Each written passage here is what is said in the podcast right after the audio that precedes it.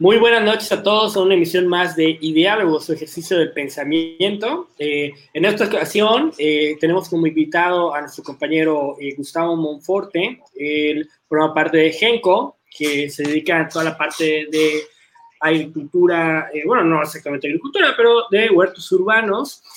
Y estamos hablando, o lo invitamos mayormente para desmontar un mito que hay sobre lo que vienen siendo los techos urbanos, los techos verdes, ¿no?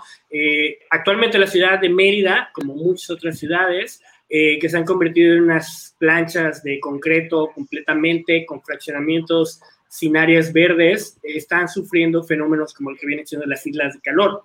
Y eso provoca que en determinados horarios eh, la temperatura o básicamente lo que viene siendo la sensación térmica aumente alrededor de unos 3, 5 grados, ¿no?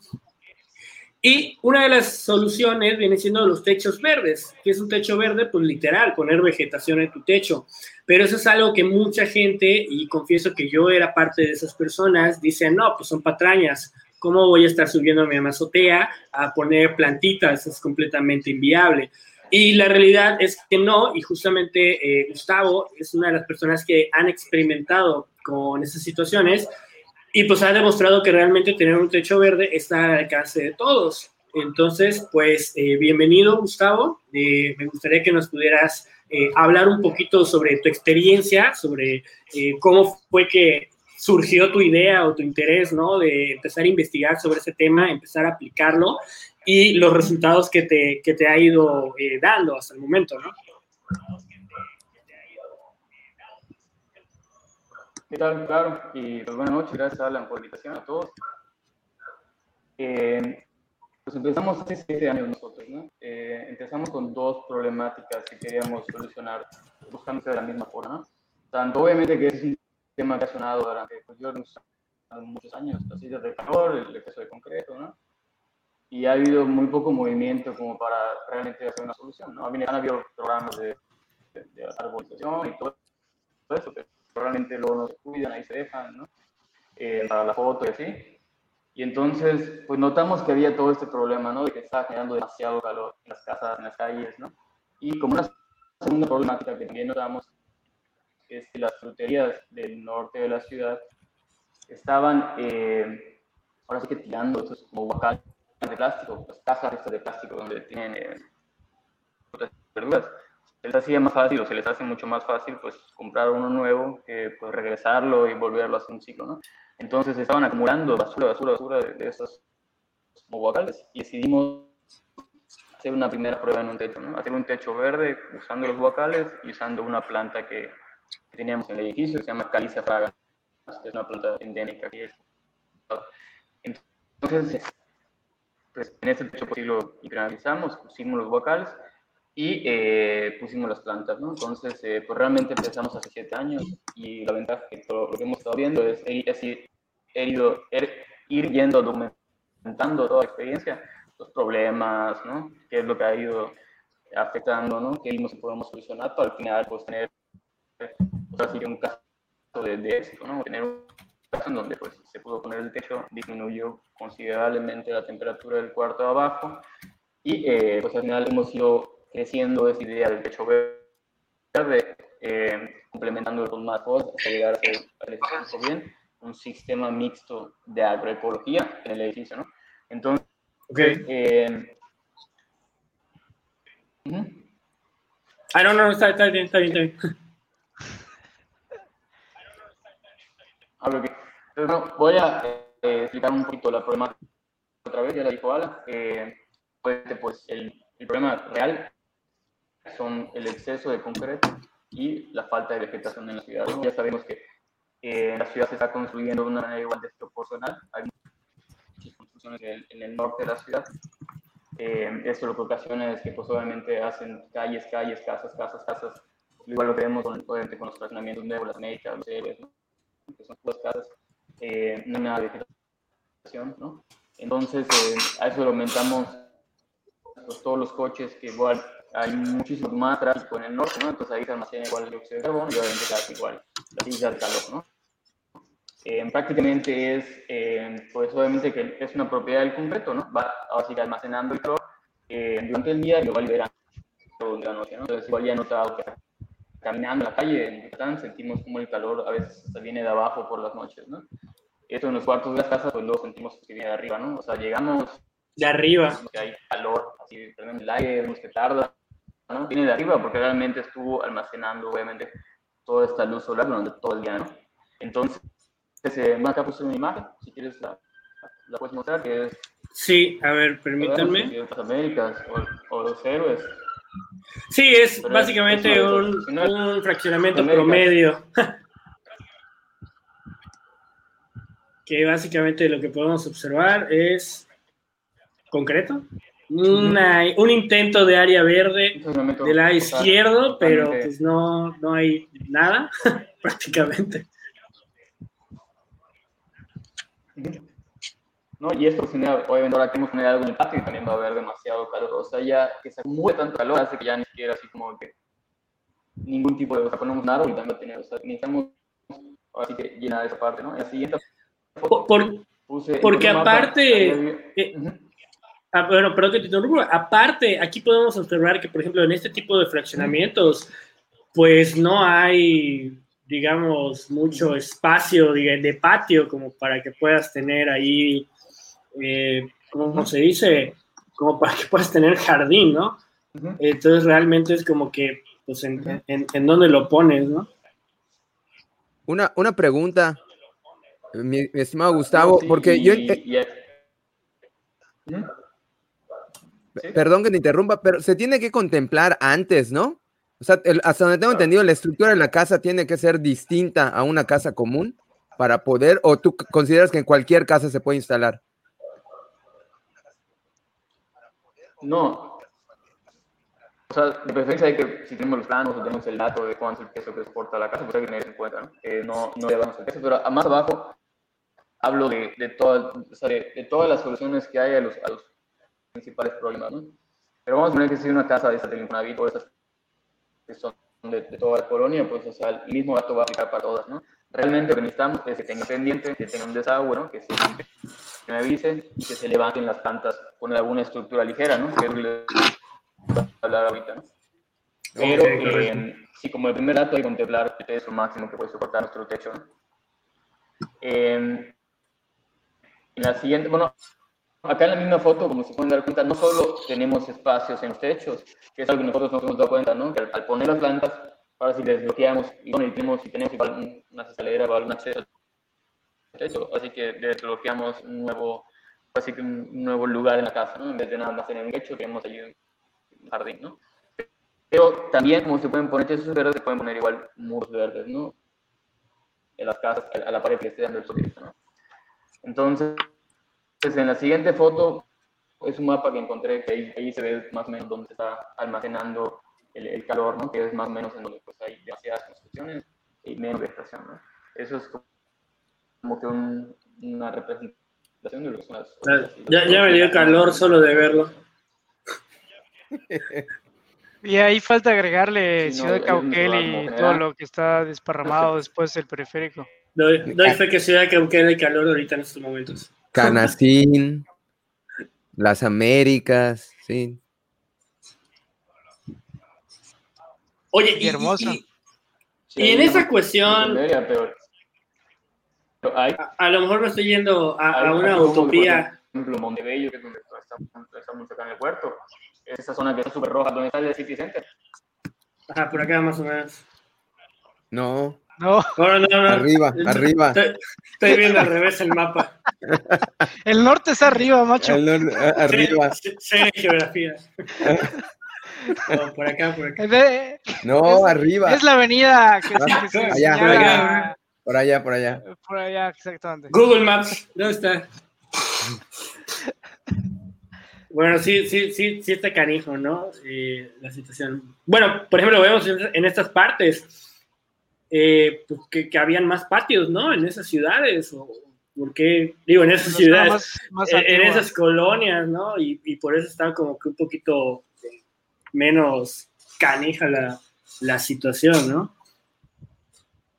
Ahora, yo tenía, tenía, bueno, una pregunta, un sueño o algo por el estilo, de ¿por qué a ninguna constructora se le ha ocurrido, pues, o sea, implementarlo? De, que literal compras tu casa y tenga el techo verde. Yo creo que hasta a lo mejor desde un, pito, desde un punto de vista mercadológico sería como un plus, ¿no? De que compras tu casa en un fraccionamiento verde, en donde tu techito tenga las plantitas y todo el rollo. O sea, creo que sería algo, pues algo bueno, pero no sé por qué nadie se le ha ocurrido.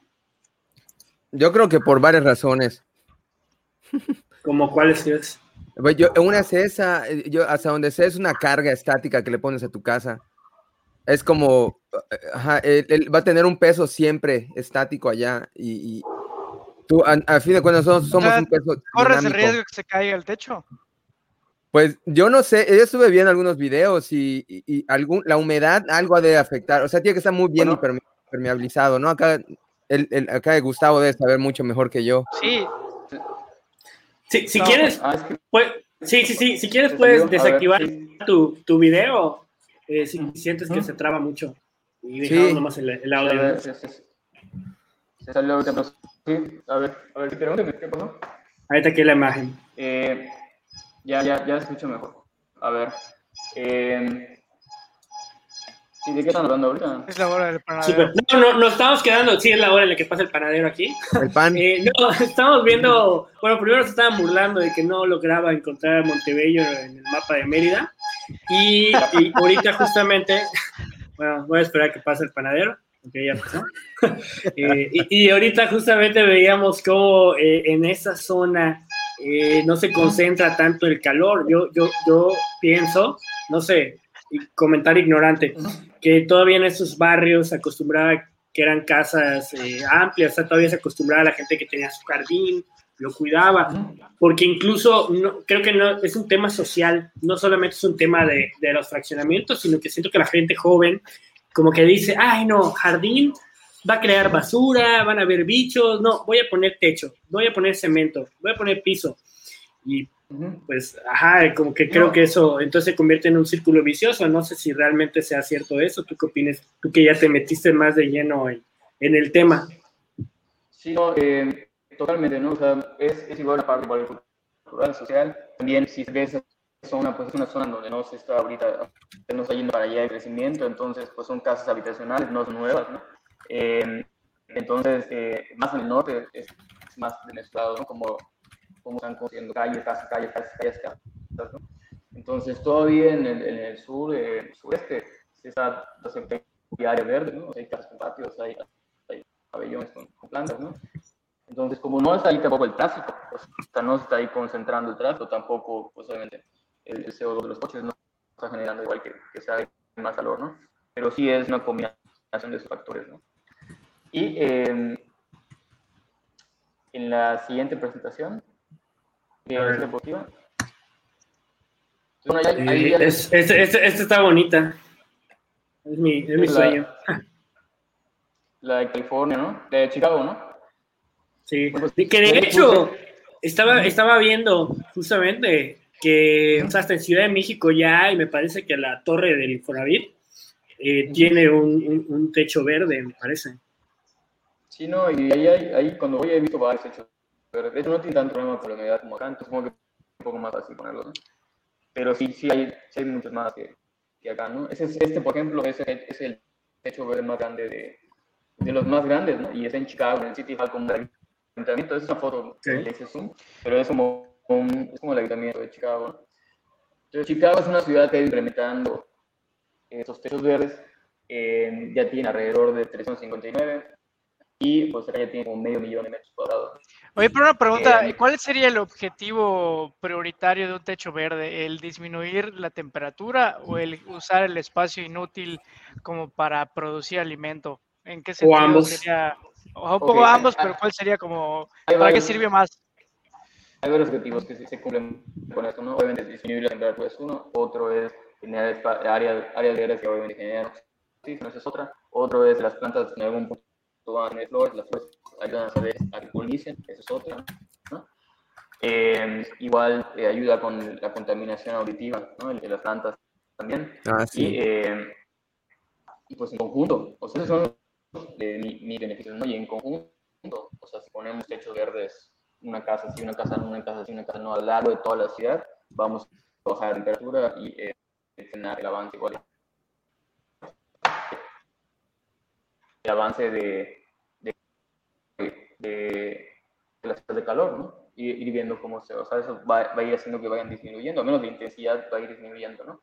Entonces son varios, digamos, como objetivos que se cumplen al poner el verde, ¿no? Y eh, también ah, mencioné que pues, obviamente Chicago eh, ya estudios que dicen que si tuvieran así cubierta la mayor parte de las casas eh, con techos verdes, podrían ahorrar hasta 100 millones de, de, dólares en energía al año, ¿no? O sea, obviamente por lo mismo, ¿no? Usas menos el aire acondicionado, usas menos el abanico, eh, y eso probablemente genera un ahorro, ¿no? Un ahorro en, en casa y un ahorro a nivel ciudad. Oye, pero también genera costos el poner el techo verde, ¿no? Sí, o sea, realmente eh, lo que hemos visto nosotros, que ahorita le vamos a hablar del proceso que hicimos eh, nosotros, fue eh, en, o sea, el, en el techo verde que hicimos acá en el edificio, el costo más alto fue impermeabilizar el techo, ¿no?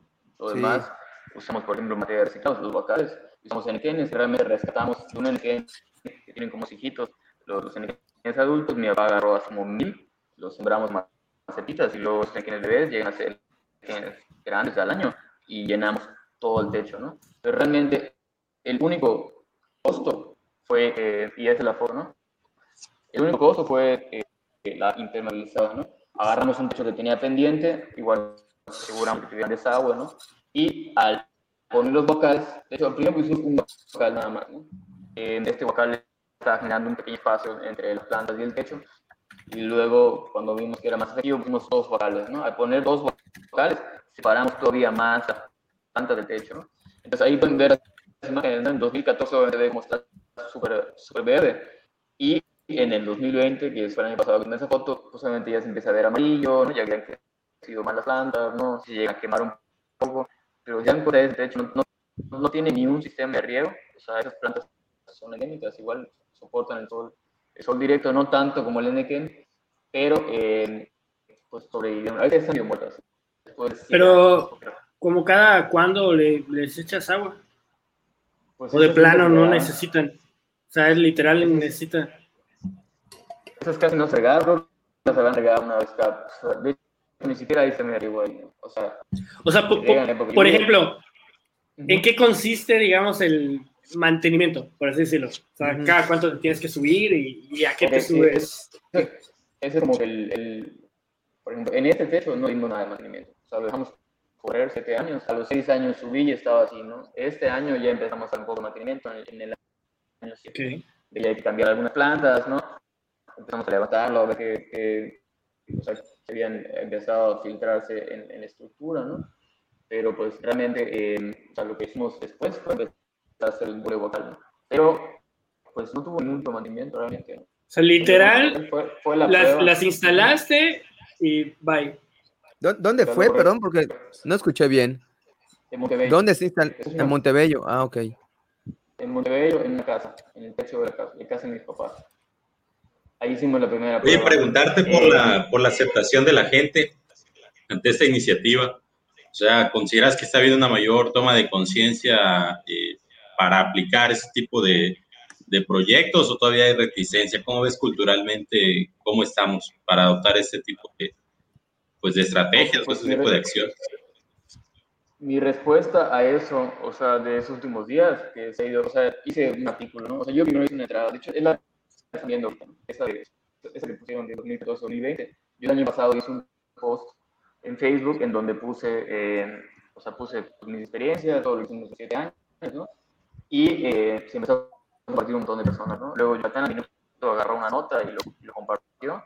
Y hace poco se empezó a compartir otra vez y otra vez como que empezó a sonar este... este o sea, Y esto- Llegaste hasta lo- imagínate. lo pri- llega así de la- Pero lo que estoy viendo ahorita es que, pues no sé si es el yucateco o el mexicano o, o- o qué rollo, pero o, o sea, veo que la gran mayoría se queda en el problema, ¿no? O sea, qué bien los comentarios, se va a colapsar el techo, no lo hagan, es una responsabilidad, eh, la- o sea, todo. Pero ¿cuál- de- cuál es- cuál sería-. ¿Cuál es tu misma Y- respuesta a esas preocupaciones En base a tu experiencia. en base, ¿no? a, en base a tu experiencia? No se cae el techo, no hay bichos, no hay... Humedad, no, o sea, totalmente quedó, no hubo ningún problema con la humedad. Ahorita, no, ahorita les voy a ir diciendo, ahorita en la presentación eh, les voy poniendo por lo que fuimos avanzando ¿no? en, el, en el sistema y lo fuimos integrando en otras cosas, ¿no? Pero, que, eh, Gustavo, creo que deberías de apagar tu video. Para que te escuches, sí, porque, se porque un más fluido. Sí, se, oye, se oye más fluido. Aunque no sé si me lo dices a mí. Ok, déjame la pausa. déjame la pausa. Y, okay. eh, bueno, eh, entonces, Gustavo Genco. Ajá, ahí te, ahí te voy diciendo eh, ¿qué, ¿qué, fue lo que le o sea, qué fue lo que notamos ahorita con la gente que se quedan en el problema. No, no llegan a la solución, ni siquiera los expertos.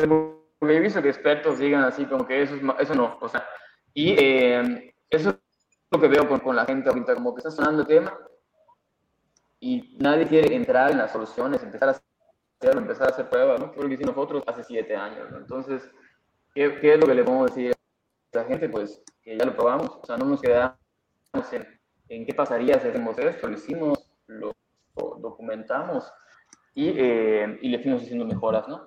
Entonces ahí te voy a hablar un poquito de, de, cómo fuimos incrementando esta idea a lo largo de los años, ¿no? Porque obviamente no es nada más poner los hechos verdes, sino es qué más podemos ir haciendo para ir...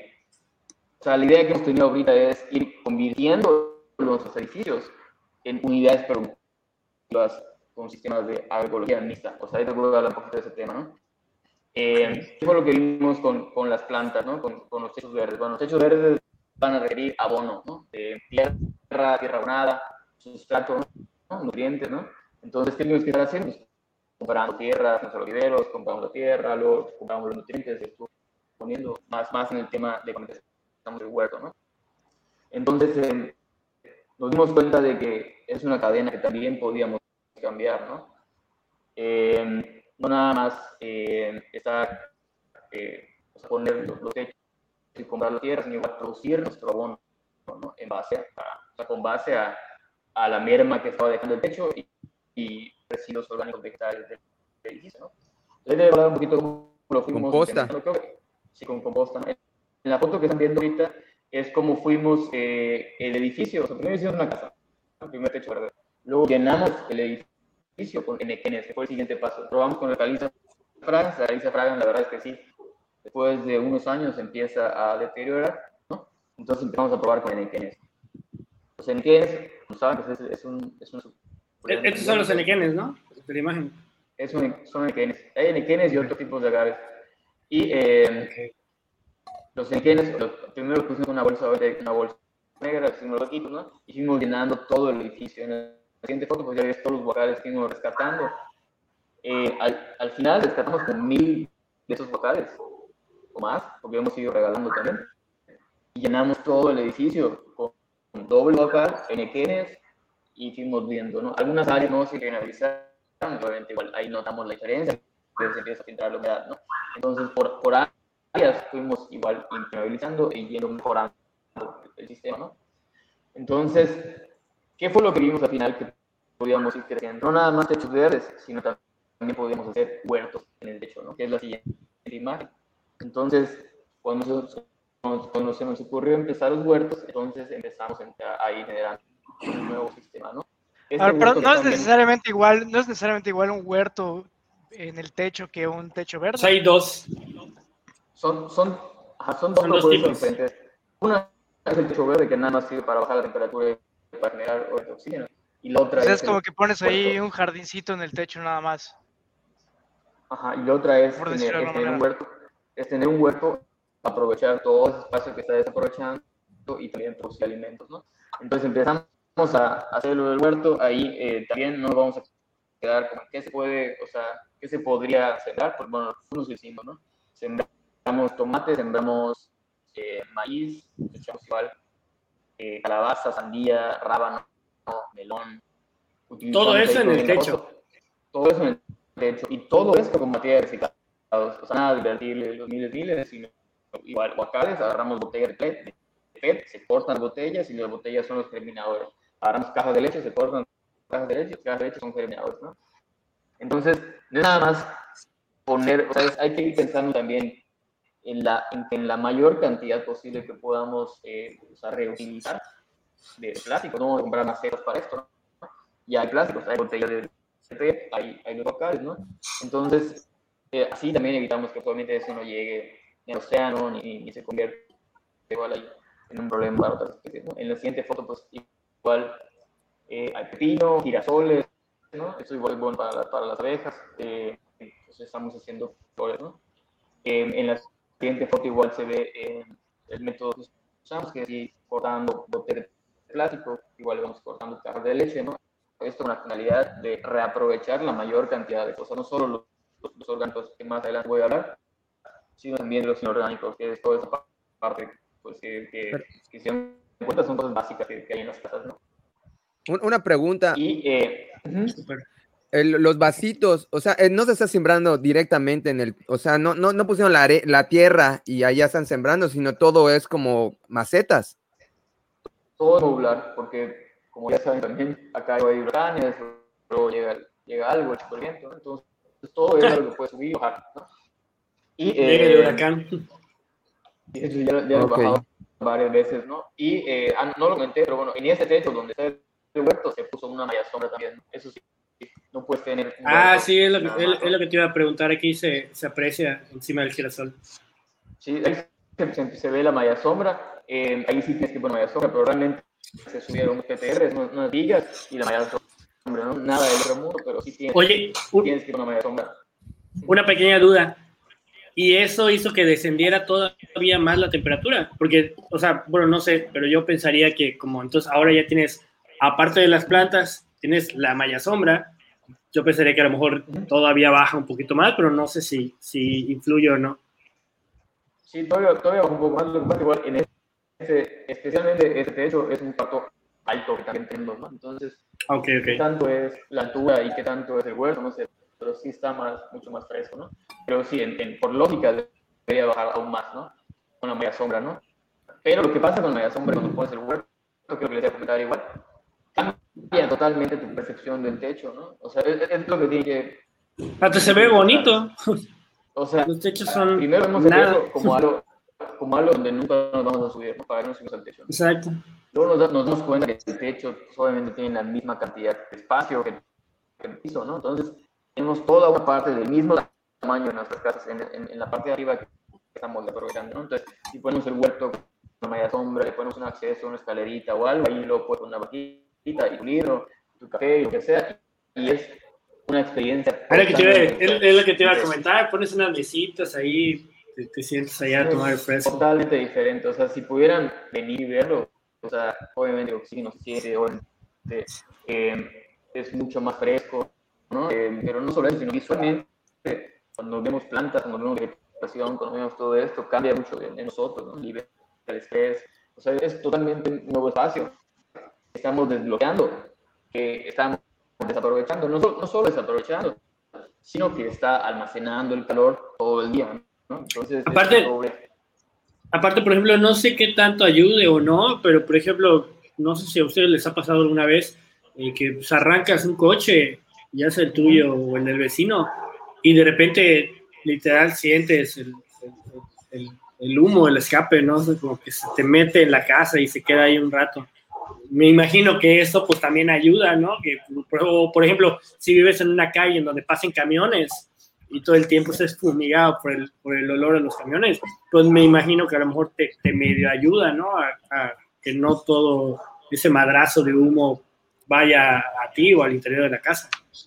Sí, no, ayuda, ayuda a muchas cosas, no solo también la, la- la parte del humo, la parte del calor y todo, también las partículas, el polvo, la- las, o sea, ya te dejan estar o sea, la ¿no? Y eh, como decía, igual está el sonido, o sea, las plantas, el sonido igual lo va amortiguando, ¿no? La contaminación auditiva de la ciudad también cambia, ¿no? Entonces son muchos, muchos los beneficios que se tienen con, con, con esta parte, ¿no? Entonces, ¿qué pasa si ponemos un huerto, ¿no? ¿Cuáles son los beneficios? Bueno, entonces allí, que es algo que ellos tocan igual, en estos grupos está la parte de la soberanía alimentaria, ¿no? ¿Qué pasaba antes, ¿no? En las casas, ¿no? Los, nuestros abuelos, nuestros papás tenían ahí sus árboles de aguacate, mango, limón y lo que sea, ¿no? Los ¿Qué ha ido animales, pasando? todo. ¿no? ¿Qué ha ido pasando? Que hemos empezado a ver, no, yo quiero algo ornamental, que nada más esté ahí, cualquier árbol, ¿no? Entonces, entonces ahora qué pasa? de repente sube el precio del limón y tenemos que estar pagando un montón por, por ese limón que pudo haber estado en nuestro patio, que estuvo en nuestro patio por mucho tiempo, ¿no? Entonces empezamos a formar una soberanía alimentaria, empezamos a generar una parte de nuestros alimentos. Y no solo que lo estamos generando eh, y tengamos esa soberanía, sino tenemos la seguridad de que no tienen químicos, no tienen disopato, no tienen cualquier cantidad eh, de químicos, que de pesticidas, de fungicidas que le ponen los campesinos para no perder, obviamente, sus cultivos, ¿no? Llegan, llegan las plagas, tiran un montón de cosas, ¿no? Entonces, cuando empiezas a cultivar, te empiezas a dar cuenta de que también las frutas y verduras ni siquiera tienen esos, esas formas perfectas que vemos en el súper, ¿no? Como en las fotos, son así más chiquitos, están deformes, entonces hasta te das cuenta de que todo lo que está modificado para que sea agradable a la vista está totalmente lleno de químicos, ¿no? Entonces, aparte de la soberanía alimentaria, empieza la parte de la salud, es mucho más saludable, ¿no? sí, ya. Siguiente, Ah, bueno, pero, pero, no es que eso que dices, bueno, ya, ya, lo habíamos platicado un poquito. Justamente yo igual quiero, quiero iniciar un proyecto así con, con, mi novia, porque, o sea, si te das cuenta, cosas tan sencillas como, por ejemplo, huevos. O sea, yo, yo consumo un chingo de huevos y de repente ah, se te acaban. Y, y qué hueva tener que salir. Entonces yo ahorita estoy consiguiendo, me quiero conseguir una gallina dos gallinas, ¿no? Porque digo, bueno, no, no, va a suplir, o sea, no voy a lograr ser completamente soberano en cuanto a alimentación, pero mínimo me va a servir como un puente, ¿no? De que, oye, ya acabó, ya se acabó la rejilla, pues aquí tengo mi, mi backup, ¿no? Por ejemplo, pasa igual, no sé, tomates, eh, todo, todas las verduras y todo eso. Se acabó el pues huevo. Es lo mismo. Se te acaba. La Exacto, o sea, y, y, lo mismo si tienes tus tomates y todo eso, o sea, limones, se te antoja, a lo mejor se te antoja echarte un tequilita. Puta, no tengo limones. Ah, qué flojera, voy a tener que ir al súper. ¿Qué Una diferencia? Ay, se, se, me antojó un tequilita, no tengo limones. Ah, voy a salir ahorita al patio, voy a subir al techo, agarro mis limones y Yo listo. Tu agave. O sea, se me antojó un Ah, bueno, el agave. Bueno, creo, creo, creo que ahí estaría más complicado, ¿no? Pero, no, se me antojó pero o sea, sí, sí, sí está muy chingón eso sí está muy chingón no, eso que puedas tener el acceso inmediato a, a, lo que se te antoja o a lo que necesitas. Y, y de eso que comentas es la siguiente parte que vimos, ¿no? O sea, que empezamos con los hechos pasamos a los huertos. Y de eso, de ahí pasamos a, bueno, ¿qué más podemos estar haciendo para disminuirnos a nuestra mancha urbana, o sea, nuestro impacto, nuestro impacto eh, ambiental y eh, aprovechar aún más la cantidad de cosas que podemos o sea, de, de, de, residuos, ¿no? Entonces empezamos, como dices, ¿no? No hemos, no hemos llegado a la parte de las abejas, que de, de, las gallinas, que es una de las partes que igual vamos a tocar en algún punto. De la vaca que con, dice Herrera. Empezamos, empezamos con lombricomposta, o sea, lombrices californianas, que estas comen, se van comiendo, se ve la foto en casa de huevos, todo eso son de los departamentos que son de aquel edificio. Todo eso lo vamos juntando y eso lo convierte en abono. Entonces ese abono se regresa al huerto y la merma del huerto se regresa a esta parte de la composta. ¿Qué más metimos? Metimos abejas, ¿no? La, la, la, una, un, una, preguntita, perdón. La lombricomposta, por ejemplo, ahí qué, qué, puedo echar? O sea, todos mis desechos de, por ejemplo, la, la naranja, el limón y la cáscara, todo eso que exprimo, ¿lo puedo echar allá? Cáscara de frutas y verduras, cáscara de huevo. Las cáscaras de huevo, todo eso. O sea, todo lo que normalmente todo lo que normalmente tiramos en el bote de basura de basura orgánica y luego se está pudriendo a los dos días, lo puedo echar allá. Menos todo lo de origen animal, no puedo meter nada. Bueno, carne, la carne no. Lo, lo, único que es de origen animal realmente son las cáscaras de huevo, porque esas todavía... Que bueno, ge generalmente no se desecha carne. Tiene, no, pues está tiene un montón de calcio, ¿no?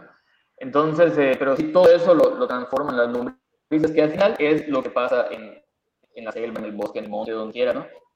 No solo hay lombrices, hay un montón de insectos. ¿no? ¿Qué, es lo que me di cuenta, nos dimos cuenta al final de este año? ¿no? Que toda la tierra que ves en todos lados es popó de insectos. O sea, sí. algún insecto se comió algo y, y, y, al final eso es la tierra, ¿no?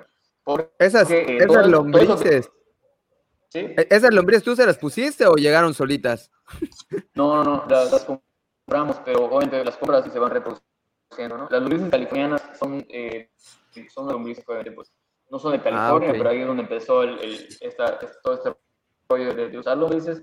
Eh, es una especie especial que es la que es más efectiva, digamos. Hay lombrices yucatecas, no, lombrices de acá, que no son tan efectivas, no comen tan rápido y no se adaptan tan rápido a las condiciones nuevas, ¿no? Entonces, ah, eh, okay. esta de la lombricomposta, como le digo, es usar algo que pasa en la naturaleza, o eso pasa cuando cae, vamos a suponer que hay un árbol en el monte, ¿no? Cae una manzana, nadie, sea, ningún animal lo come, o la que está podría, lo va absorbiendo la tierra, y al final en la tierra hay insectos que lo van componiendo, ¿no? Hay un insecto que lo corta cachitos, hay un insecto que luego al final descompone la última parte, que normalmente son los bices, son los trabajos, ¿no? Y al final eso se inyecta en la tierra otra vez, ¿no? Obviamente regresa otra vez para el árbol. Los árboles igual están tirando todo el tiempo hojas en sus mismas raíces para que eso igual se, se regrese a la tierra. ¿no? Entonces, usar esa, esa misma, lo que estamos observando en la naturaleza, pero ya en nuestras casas. ¿no? Con las abejas, ¿cuáles los beneficios? Al poner abejas, pues, tenemos la miel melipona, que es una miel buenísima, carísima, el igual con 1500 y es medicinal. ¿no? Esas abejas no tienen limón, o sea, las podemos tener ahí dando vueltas por todos lados, no molestan, y obviamente polinizan todas las plantas del, del teso, ¿no? Eh, y los alrededores.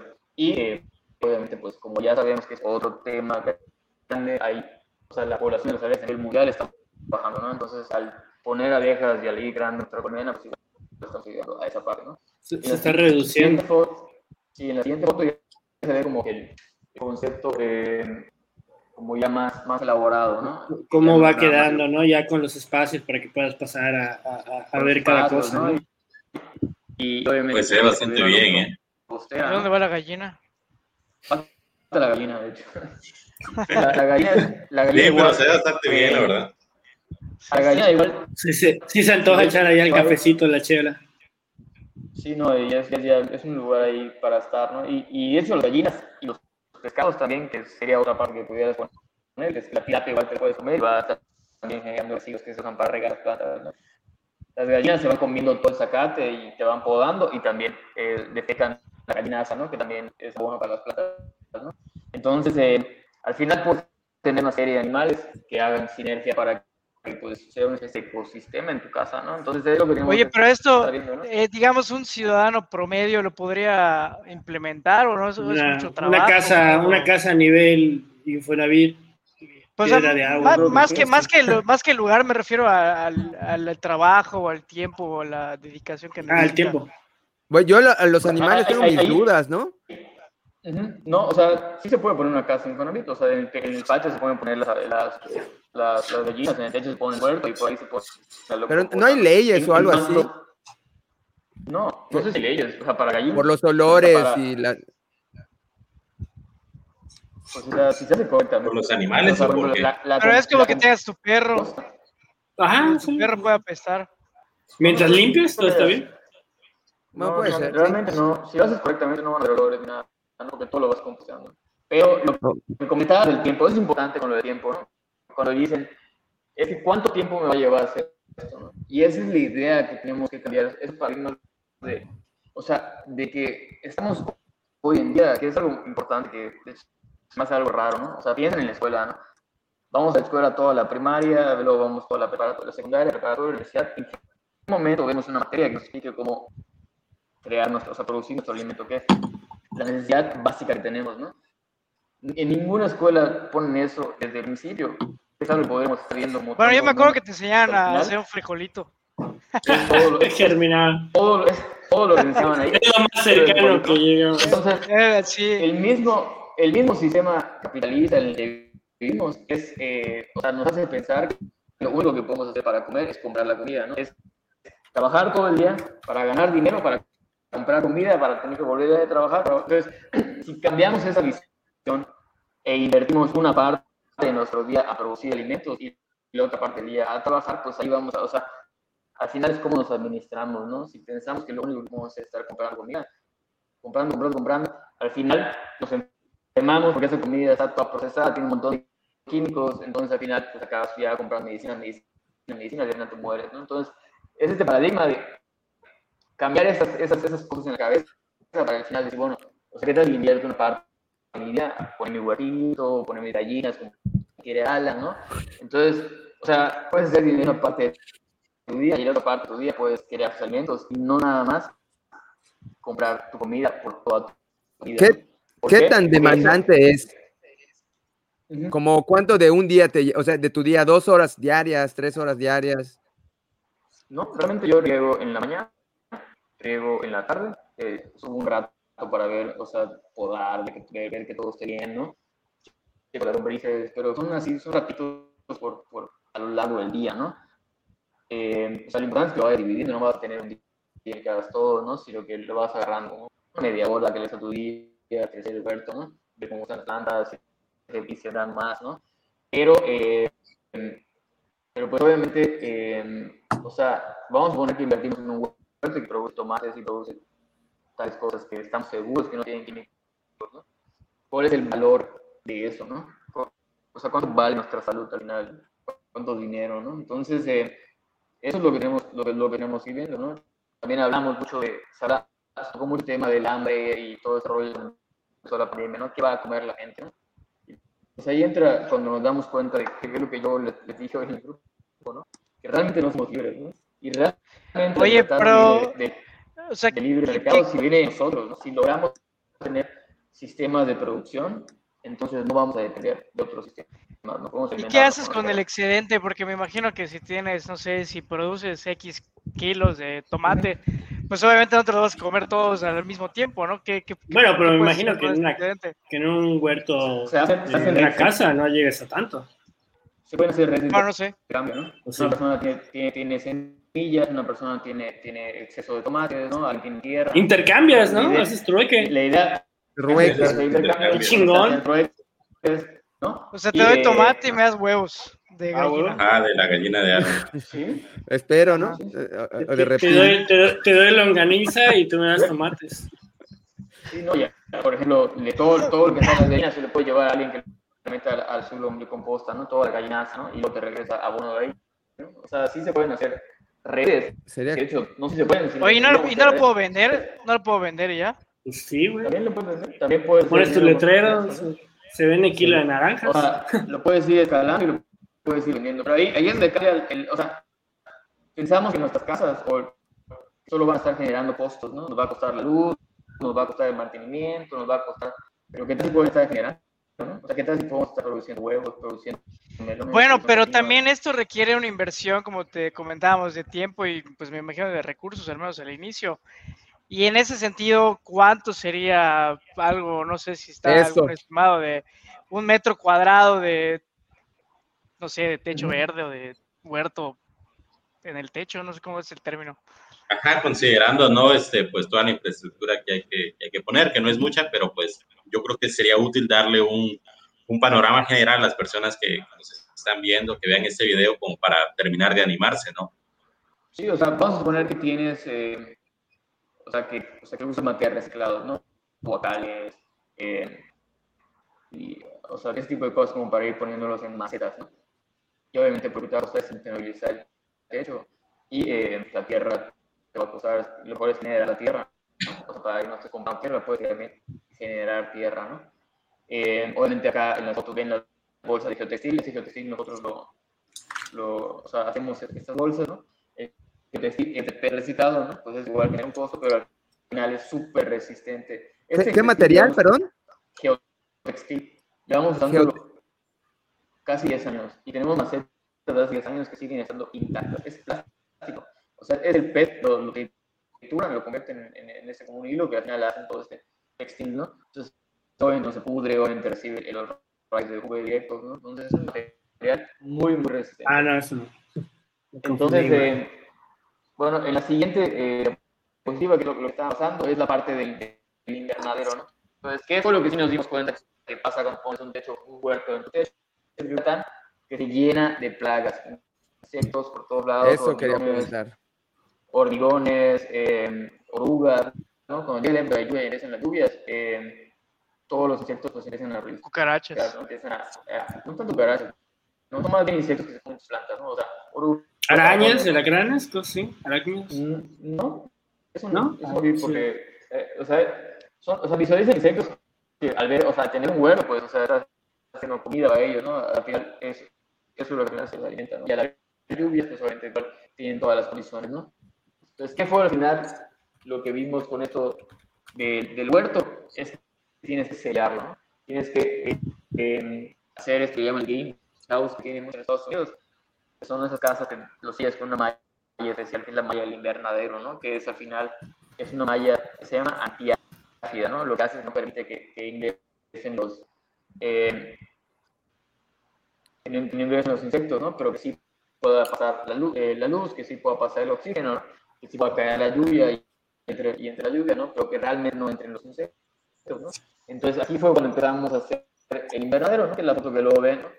Lo hicimos con PVC para que sea, para que sea obviamente eh, Lo anclaron al techo, ¿no? Oye, ajá, lo que te iba a preguntar, esa estructura con, con el aire no tienes eh, Sí. problemas. Ah, así ya está con. La estructura, ¿qué? Volando por el fraccionamiento. Sí, ya está en, en- Bueno, para los de por allá ya se fue a la Ya plaza. está en el Oxxo. está en el Oxxo. No, eh, ¿qué? ¿Me preguntaste si la estructura o qué? Si, si lo anclaron. Ah, no, no, sí, está amarrada, está amarrada en la parte de abajo por si llega a haber un viento fuerte, pero si, si se dan cuenta es la malla sombra y abajo de la malla sombra empieza el invernadero, ¿no? Ese realmente es como, es de 4 por 4 metros, ¿no? Entonces en la siguiente foto que es la que tienen ahorita, que es que la- es, es esta estructura, ¿no? Cuando lo estás armando, imagino. entonces ya, ya se le pone la, la malla, entonces ya en, en la foto que ves en la siguiente, entonces eh, puedes empezar a usar igual el paso vertical, ¿no? O sea, si ya tienes un límite Ah, de hecho. Perdón que te interrumpa. Aquí están las, las que me estabas comentando, ¿no? Los, No, sí, está en, la- de sustrato. Geo- Geotextil. sí, está en la siguiente presentación. Sí, sí, sí. y es la misma. Entonces, ahí lo que en la parte de izquierda fue un sistema con, igual con PVC para poder tener dos, tres niveles de plantas, ¿no? Entonces, un espacio reducido ahí es como un metro por, o sea, es un metro como por 40 centímetros. Ya pudimos tener tres diferentes niveles para producir alimentos, ¿no? Entonces, ahí se aprovecha igual el espacio horizontal dentro del techo, ¿no? Entonces, de esta manera tenemos el invernadero y eh, ahora sí que llega la lluvia, cae la lluvia, se aprovecha toda esa parte, pero ya los insectos no se meten, ¿no? Eso es muy importante, ¿no? Ya no se ni siquiera la mosquita blanca, que es así microscópica, que es igual a la que se empieza a tomar, ¿no? Entonces, eh, ¿cuáles son al final los beneficios de tener ya todo esto? Un sistema de agroecológico mixto, ¿no? Eh, como les pues es lograr echar una parte de nuestros alimentos, dando un paso más a la soberanía alimentaria, ¿no?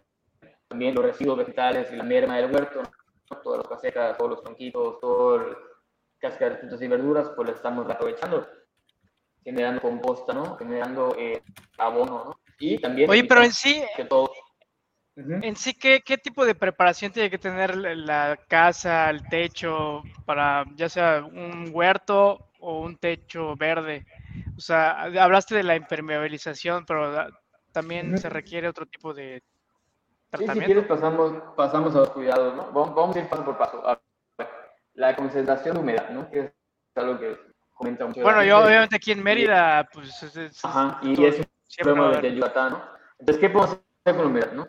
Primero que nada, tenemos que revisar que el techo tenga un desagüe, que tenga la pendiente necesaria también, ¿no? O sea, normalmente lo podemos ver si llueve y se está acumulando el agua, pues es un mal lugar, ¿no? Hay que ver que cuando llueva todo se, se tinte correctamente, ¿no?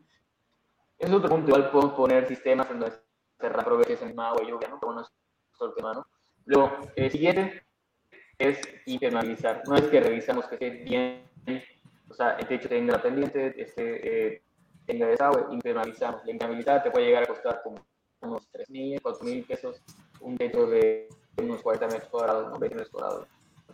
Pero ese y es por último, impermeabilizada para el techo verde, ¿no? la impermeabilizada puede ser para el techo verde, debe ser para, para el huerto también. Y también puede ser, si no queremos poner plantas o no tenemos el dinero para poner plantas, o gallinero no el llegamos techo. a esa parte, simplemente con impermeabilizar el techo, que es, es cualquiera lo puede hacer, estamos haciendo que rebote la luz al espacio, ¿no? O sea, solo con la impermeabilizada tenemos un avance, que es de que no se concentre la humedad, ¿no? Obviamente no tenemos... Y, y una que parte o sea, bueno, perdón que te interrumpa, pero bueno, en, en estricta teoría, la impermeabilizada debería ser algo que tengamos Eso, de un techo no- no deberíamos hacerlo. Entonces Pero, no es como que digas un gasto extra. Es especial, ¿no? Ah, eh, por eso pregunté si era para el techo verde, porque lo que entiendo es una, eh, eh, eh, tiene un grado mayor de impermeabilización, por lo que entiendo, ¿no? Igual creo que tiene- debe tener una protección contra las raíces. Algo así No, por allá oí. ahí, ahí, ahí entra la parte, no, no, no estamos colocando las plantas sobre el techo, ¿no? Ahí- Ahí es donde entra, lo- lo- ahí les, les sigo hablando, ¿no? Entonces, eh, sí, o sea, la impermeabilizada iba a decir, pues, no, me- obviamente, mientras más, eh, o sea, mientras mejor protección tenga, o lo que podamos llegar a, a pagar. Están separadas. Pero, eh, entonces, ¿cuál es la siguiente parte, no? Aparte de la parte de humedad, ¿no? Que también es importante que agarremos plantas, especies, ¿no? No requieran tanto riego, ¿no? Que sean igual eh, suculentas, por ejemplo, ¿no? Para que tampoco tengamos no- no un en el de riego, ¿no? Y, y entonces, la otra es, o sea, la otra parte para evitar humedad es que se separen las plantas, ¿no? Al usar, por ejemplo, dos vocales de plástico, ¿no? Ya estamos haciendo ahí como unos 40 centímetros de separación. Entonces, realmente las plantas nunca están en contacto con el techo, ¿no? Y si llega a llover, esa lluvia tiene que filtrarse, va a caer por la pendiente y va a ser internalizada, ¿no? Entonces, nunca se va a acumular, si lo así, en la humedad, ¿no? Si primero verificamos que tenga pendiente, tenga el desagüe, internalizamos y por último usamos estructuras ligeras como vocales para separar las plantas, ya eh, evitamos esa parte. Ahora, ¿qué otro problema hay? Igual es muy sonado, ¿no? Es el exceso de peso en el techo, ¿no? De que se va a colapsar el techo, ¿no? Obviamente sí es importante ver, o sea, si tenemos los planos, podemos preguntar eh, a- al ingeniero, ¿no? ¿Cuál es el peso máximo que soporta nuestro techo?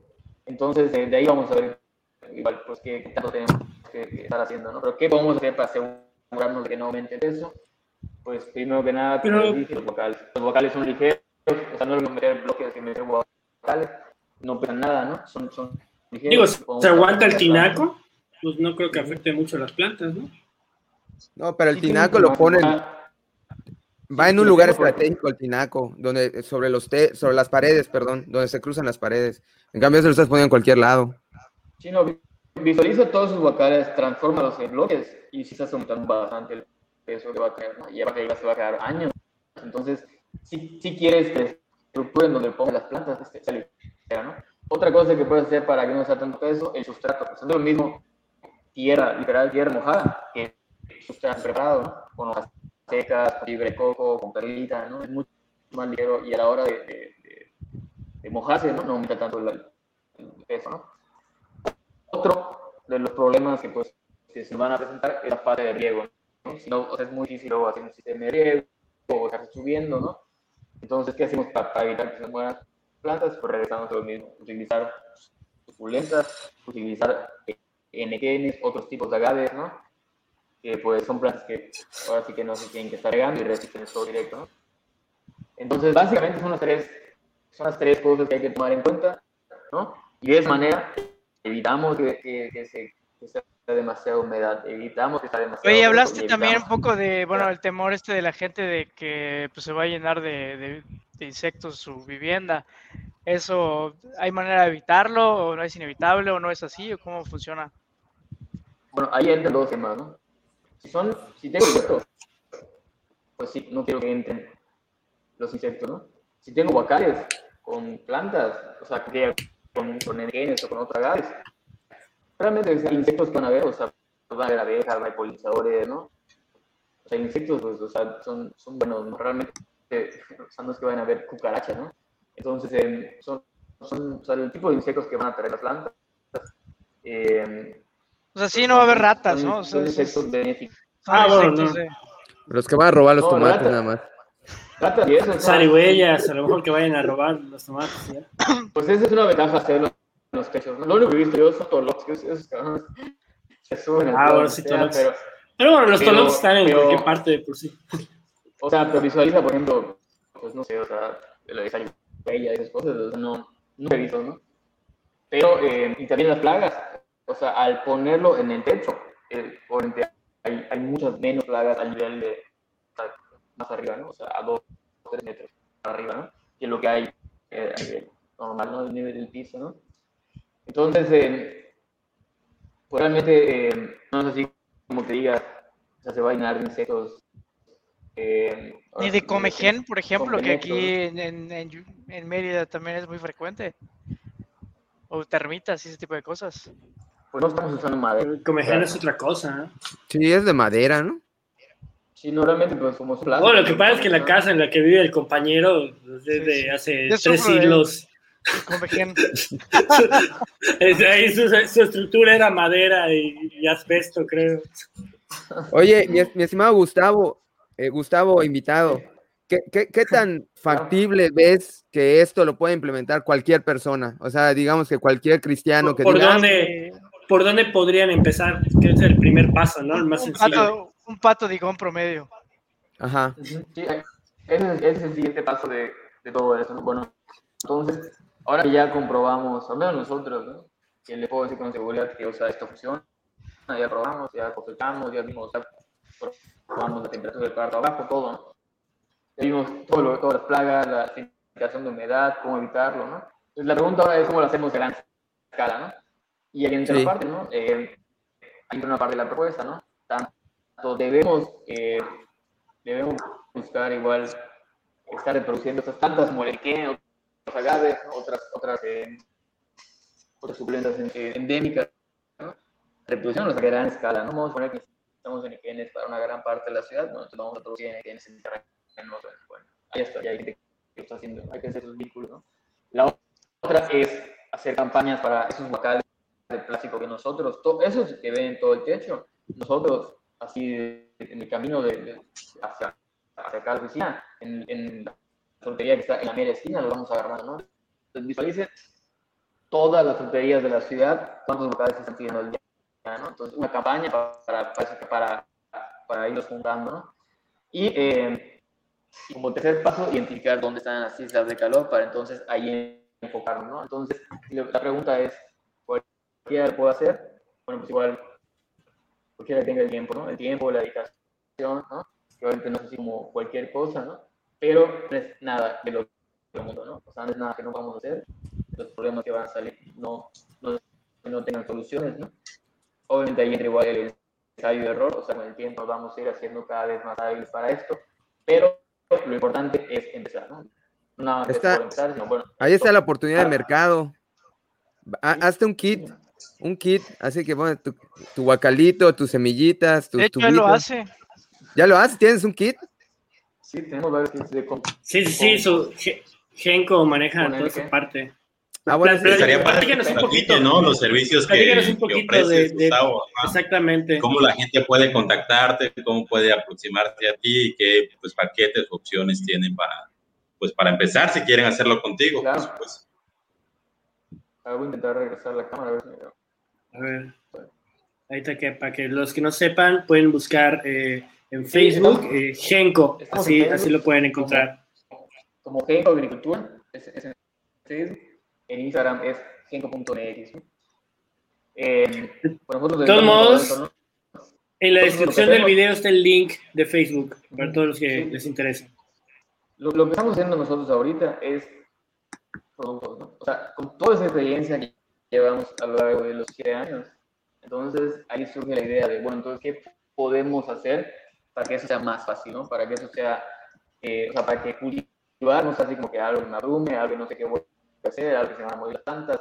Eh, entonces, tenemos productos de, de, productos de cultivos humanos, ¿no? Sencillos de usar como los kits de cultivo, como las macetas de Oye, y eventualmente en mi cultivo urbano techo voy a poder cultivar cannabis, ¿no? Actualmente, si Morena lo, lo permite. Pero sí, eh, ahí, por ejemplo.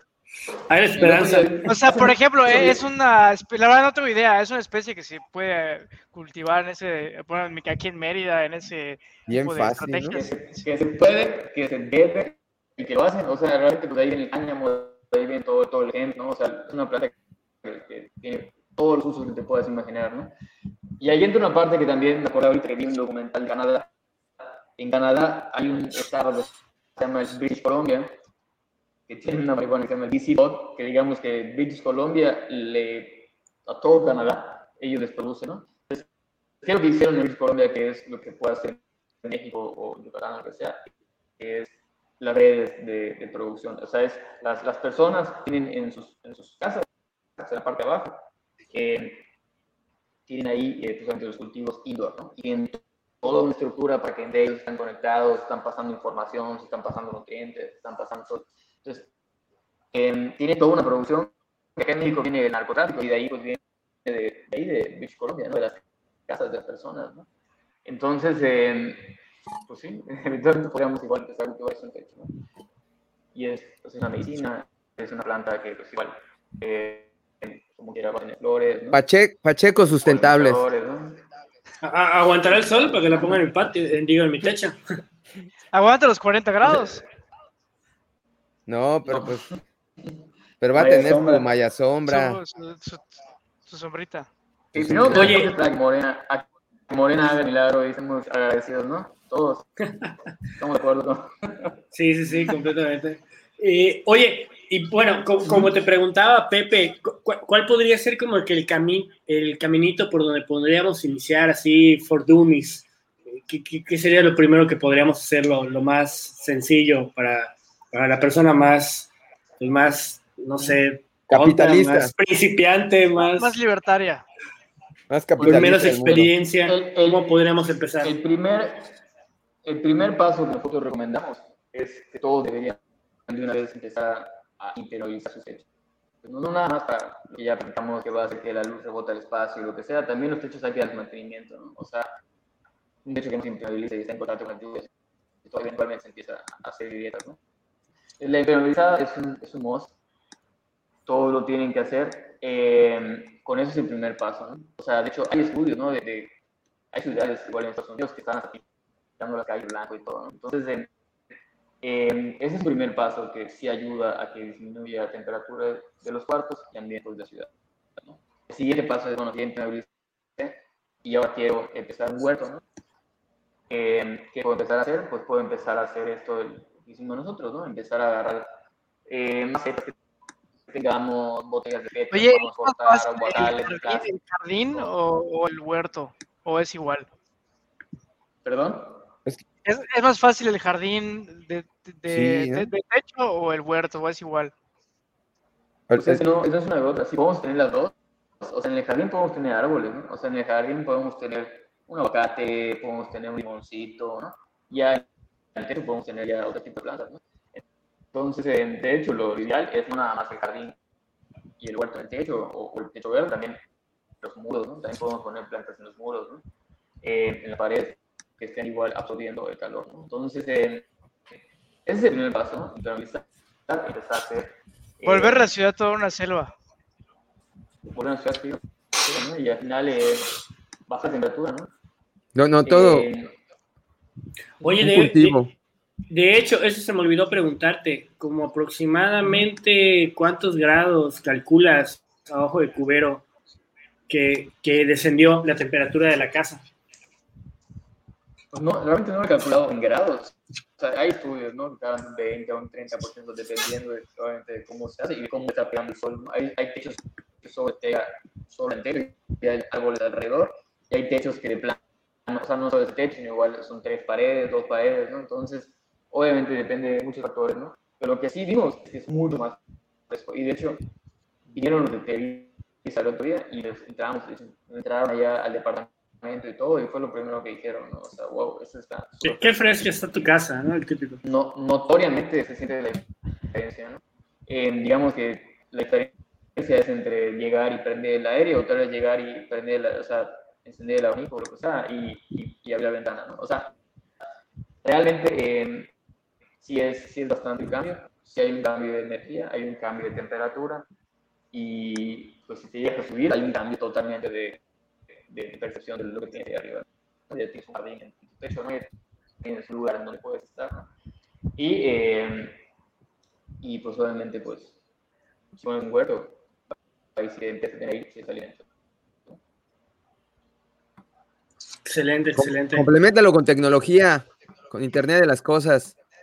¿Cómo? Eso es lo que estamos haciendo ahorita. El, el, el, el invernadero que tenemos, el siguiente paso es hacerlo como ya viste, como Iron Man. Le voy a meter Inteligente. Alexa, le voy a meter a Alexa y le voy a meter sensores, ¿no? Entonces, ¿qué es lo que vamos a hacer? las cosas, le puedo meter sensores le puedo decir, mira, o sea, si ya, si la humedad llega a tal, a tal punto, activa los, los, los, el sistema de riego, ¿no? Entonces, hay llaves, hay, hay llaves que ya, eh, que ya se pueden comprar, así que son compatibles con Alexa, que pues obviamente eh, pues, sea, cuando, cuando lo, lo, activas se abre la llave, ¿no? O sea, es, es una toma llave y es como una que lo abre con electricidad, ¿no? Entonces puedes poner sensores, puedes poner eh, automatización, o sea, puedes hacer que se riegue solito todos los días, dos veces al día. También puedes poner, eh, puedes poner luces, ¿no? Puedes poner focos para que también durante la noche puedes empezar a hacer eso, engañar las plantas para que produzcan más rápido. Eh, y puedes poner igual cámaras para estar observando, ¿no? O sea, es la otra parte, ¿no? Puedes automatizarlo y también pues hacer un, no, no solo el huerto, sino automatizas tu casa.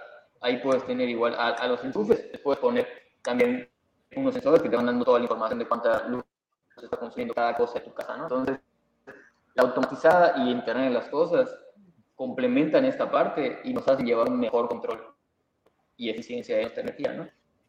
Vamos a poner si ponemos paneles solares, ¿no? Y una batería de Tesla, ¿no? O sea, ya tenemos, la, ya tenemos como captar la luz, ya tenemos la batería y el Internet de las cosas, Alexa, lo que sea, que lo hagamos bien con, con, buenos datos, podemos hacer que esa luz que ya capturamos la distribuye de la manera más eficiente posible para que no se vaya desperdiciando. Es más, quieres que pegue, hazlo social. Haz una app, haz una app donde puedas competir con tu vecino y que, y que te avise, ay, que te diga, ay, como el juego de, Facebook de la granjita, sí, que, estuvo de moda hace años. La famosa gamification, vuélvelo un juego. Sí, no, y, se puede gamificar, así ya tenemos los, puntos, y habíamos pensado en una página donde se vaya mapeando, ¿no? Cada, cada quien te vaya poniendo un techo verde donde pueda poner, o al menos implementar, se vaya mapeando, ¿no? Entonces al menos ya sabemos quiénes están haciendo ya su parte y por dónde se está eh, igual generando este, este avance.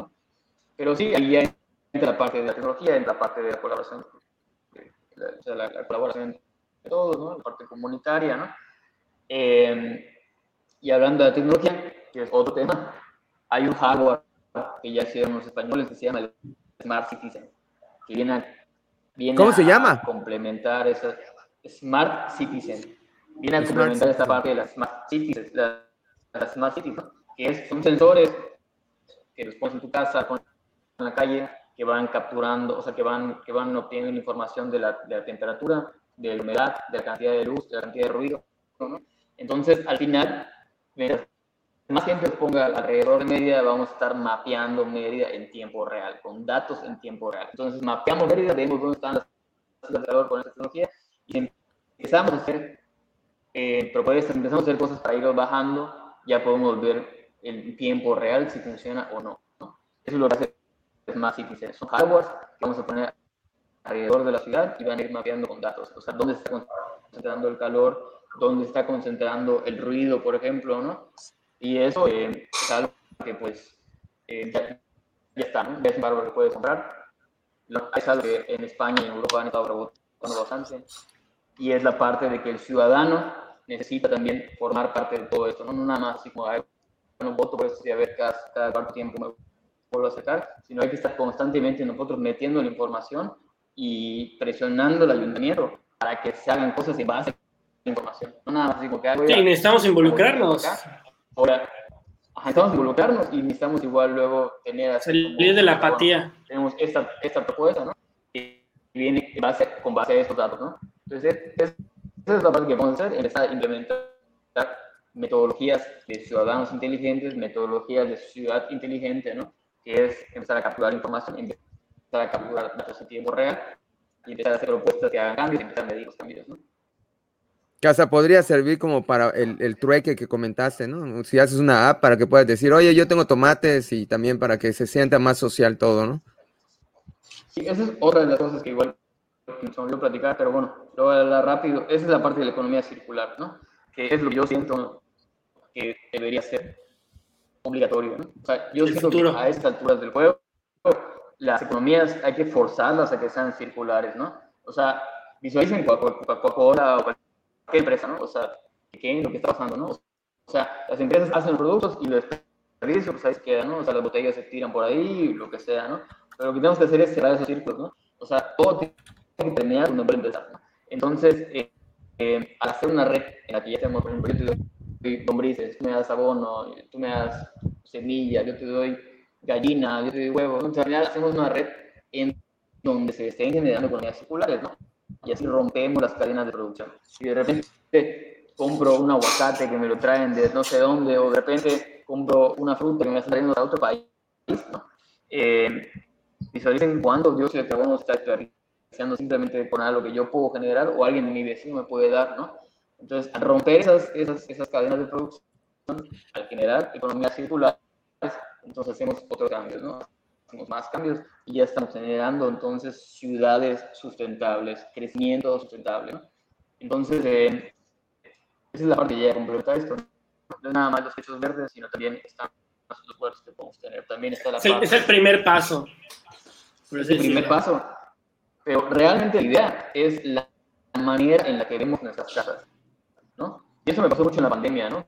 Que de repente nos encerramos en las casas y fue así como que, bueno, yo dije, bueno, este cuarto va a ser mi cuarto de ejercicio, acabo de mi cuarto. Entonces me di cuenta que mi casa puede ser, o sea, en vez de que yo esté teniendo que ir a un gimnasio, ya no sé dónde las casas pueden ser los lugares donde produzcan las cosas, ¿no?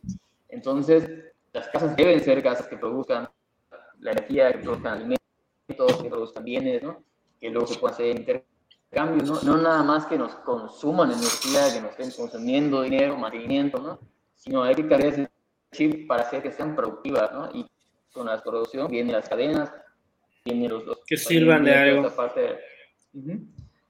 Y, eh, Perfectísimo. Básicamente esa idea, ¿no? Correctísimo. Muchas, muchas, muchas gracias, eh, Gustavo, por, por, ahora sí que por quitarnos la venda de los ojos, ¿no? De que esto no es una utopía ahí de, de progres o cualquier etiqueta que le podrían poner a algunas personas. Y me gustaría poder ir con unas pequeñas conclusiones de parte de todos de lo que, lo que aprendimos, lo que pensamos, eh, qué, qué nos parece todo este nuevo movimiento que pues, realmente estamos viendo que ya es al alcance de los todos, eh, digo, al alcance de todos. Eh, me gustaría empezar contigo, Heriberto. ¿Qué, ¿Qué, opinas sobre, sobre todo esto que platicamos el día de hoy? Sí, primero realmente darle las gracias, las gracias a, a, Gustavo por la información que nos comparte. Creo que sí es muy, muy didáctica y muy clara, ¿no? La verdad, eh, reconocerte esta iniciativa que estás encabezando como un, como un ciudadano, ¿no? Preocupado por, pues por tus circunstancias y por las circunstancias de tu entorno. Creo que eso es valioso, rescatable y también es importante. Eh, parte de la vocación de diálogos es mostrar esa, esa cara también ciudadana, ¿no? Que a veces solamente decimos gobierno soluciona y los ciudadanos qué, qué parte activa tenemos dentro de la responsabilidad que nos.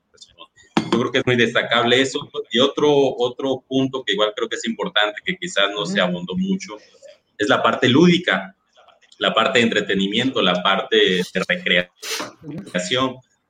Eh, seguramente todos hemos visto los memes de, de, la señora de las plantas, ¿no? Eh, yo me reconozco como, una, como parte de esos memes. O sea, yo donde vivo tengo cosecho mis tomatitos, eh, diferentes frutos y demás. Y hay una parte de goce, o sea, yo lo reconozco, hay una parte de goce más allá del valor económico que efectivamente tienen esos productos la propia actividad de estar, ya ves, estás tensionado, estás estresado, lo que quieras, ¿no? Estás un ratito con las plantas, suena meme, pero es real, o sea, sí te desestresa, sí te despabila, sí te, como que te aligera, ¿no? El día. Entonces creo que por ahí una parte lúdica bastante, bastante importante. Posiblemente, ajá, bueno, ya ahí está, ahí está la explicación, ¿no? Eh, posiblemente tengamos que, que, abrirnos, ¿no? A explorar quien está con la duda de, ¿será que lo hago? ¿Será que no lo hago?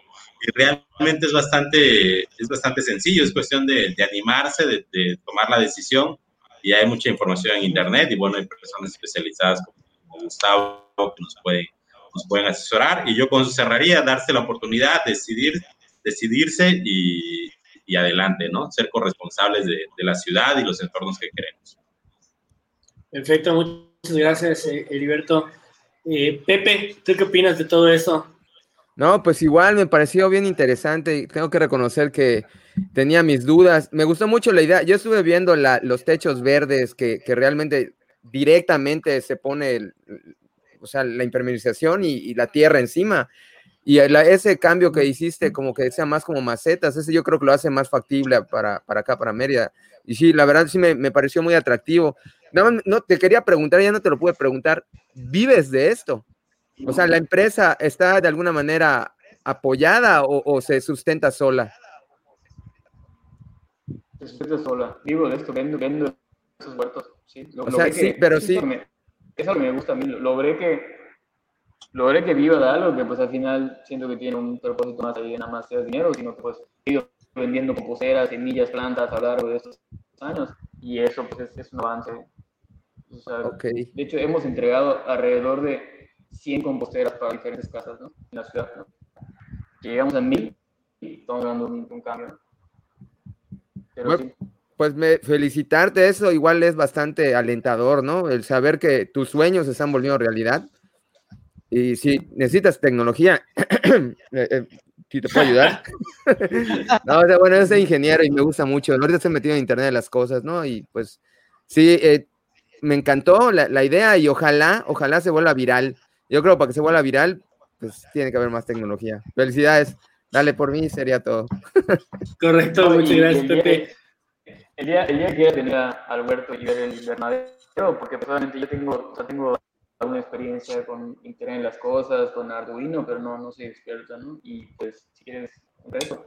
Eh, sí, sí, sí. El invernadero, ¿no? Idea es ser inteligente, digo, está súper bien, ¿no?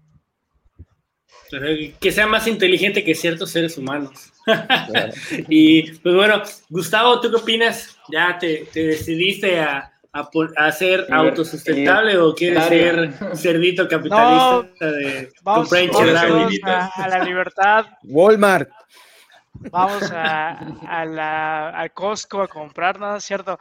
No, yo, yo sí recuerdo eso que comentas. Por ejemplo, bueno, mi padre en el patio que tenemos ahí en Vías del Sol, pues siempre tenemos que si el, el árbol de mamey, que si el árbol de aguacate, que si el limón, que si la guanábana y siempre, siempre era padre esas épocas de cosecha, cuando llegaban las canastas de mamey o de mango, lo que sea. Y pues sí, es cierto eh, lo que comentaste, que ya eso se ha perdido.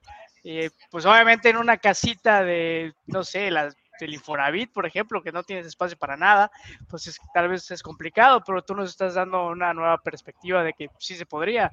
Y pues sí, tal vez, no sé si en el techo, al menos yo en lo personal, no sé si sea experto para eso, pero quizás en algún patio, algún espacio que tenga, sería interesante entrar a ese, a ese mundo. Sobre todo, como dices, ¿no? pues, también está la parte de la salud y del, a cierto punto, del fitness. Y pues una, una persona siempre busca pues, tener una buena salud, una buena alimentación y si tienes ese control, al menos aunque sea ínfimo, tal vez no vas a hacer todo tu súper en el patio de tu casa, pero sí, como, como antaño, tener al menos ahí tu, tu tomatita de aguacate, tu limoncito, eso sí, sí o, tu, o tu, tu, gallinita, pues sí, creo que sí estaría interesante aplicar un poco de esto. Y pues nada más agradecerte y que nos vean el próximo viernes. Gracias. Perfecto, muchas gracias, Gustavo. Y pues bueno, ahora sí que ya tu, tu conclusión para, para, el invitado, ¿qué, ¿qué, qué, te parece? Bueno, ya, ya, nos, ya nos diste bastante eh, contexto, pero que ahora sí que una persona visionaria como tú, ¿qué, qué, qué deseas o qué te gustaría que la gente, o, o, qué mito quieres derribar aprovechando ahorita de que ya déjense de este pretexto y póngase a trabajar y hacerlo? Pues a mí lo que me encantaría es que implementemos, obviamente, economías circulares en la ciudad, rompamos cadenas de producción y como les había comentado igual, ¿no? yo, yo soy creyente que la única la única manera de llegar a la libertad, a la, a la verdadera libertad, es con la autosustentabilidad. Y es lo mismo con la pandemia, ¿no? De repente no, no podemos siquiera ir a comprar alimentos, porque lo hicieran, ¿no? Y ya no tenemos siquiera, como Gustavo, ya no tenemos ni siquiera manera de conseguirlo, ¿no? Si, no, si cortan la luz ya no tenemos cómo, pedirlo, ¿no? Realmente la libertad es cuando nosotros tenemos la capacidad de crear nuestras opciones, nada más la que nos están poniendo enfrente, ¿no? Entonces a mí me encantaría eso, ¿no? Que, que las casas lo vayamos viendo como una unidad productiva, no nada más a lo que vaya consumiendo y eh, pues poco a poco ir rompiendo ahí las cadenas, ¿no? Sin necesidad de hacer revolución, simplemente es empezar a producir lo que consumimos y de esa manera ya estamos sea, apoyando ciertos, ciertos sistemas que están obviamente contaminando.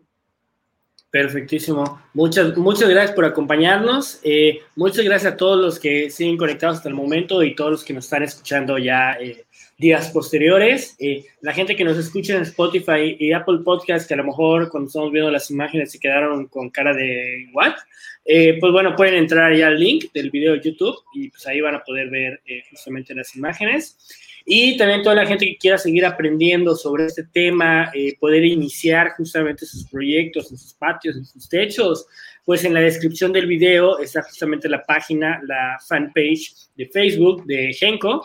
Y pues ahí pueden contactar a, a Gustavo para que les pueda estar apoyando y asesorando con todo lo que necesiten para dar este primer gran paso a la, así que a la independencia alimentaria o igual como comentaba Heriberto, pues a lo mejor no tanto por ese camino, pero simple y sencillamente para poder tener una distracción, para poder tener un hogar más, eh, más bonito, más armonioso, que te sientas más cómodo llegando a tu casa y que no sea todo gris, concreto y paredes.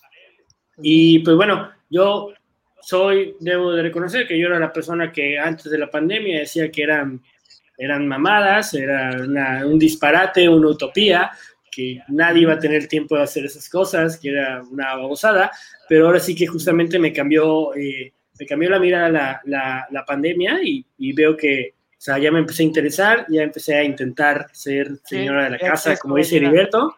La señora. ¿Ah? Ya quieres tu gallina. Ya, ya quiero mi gallina, desde luego y pues realmente me estoy dando cuenta que no, que realmente yo estaba negado y, me imagino que mucha gente está como yo, negada y pues no se nieguen, hagan la prueba, realmente es, es posible eh, poder hacer este cambio y pues muchas gracias por acompañarnos, que tengan una excelente noche y hasta luego. Gracias.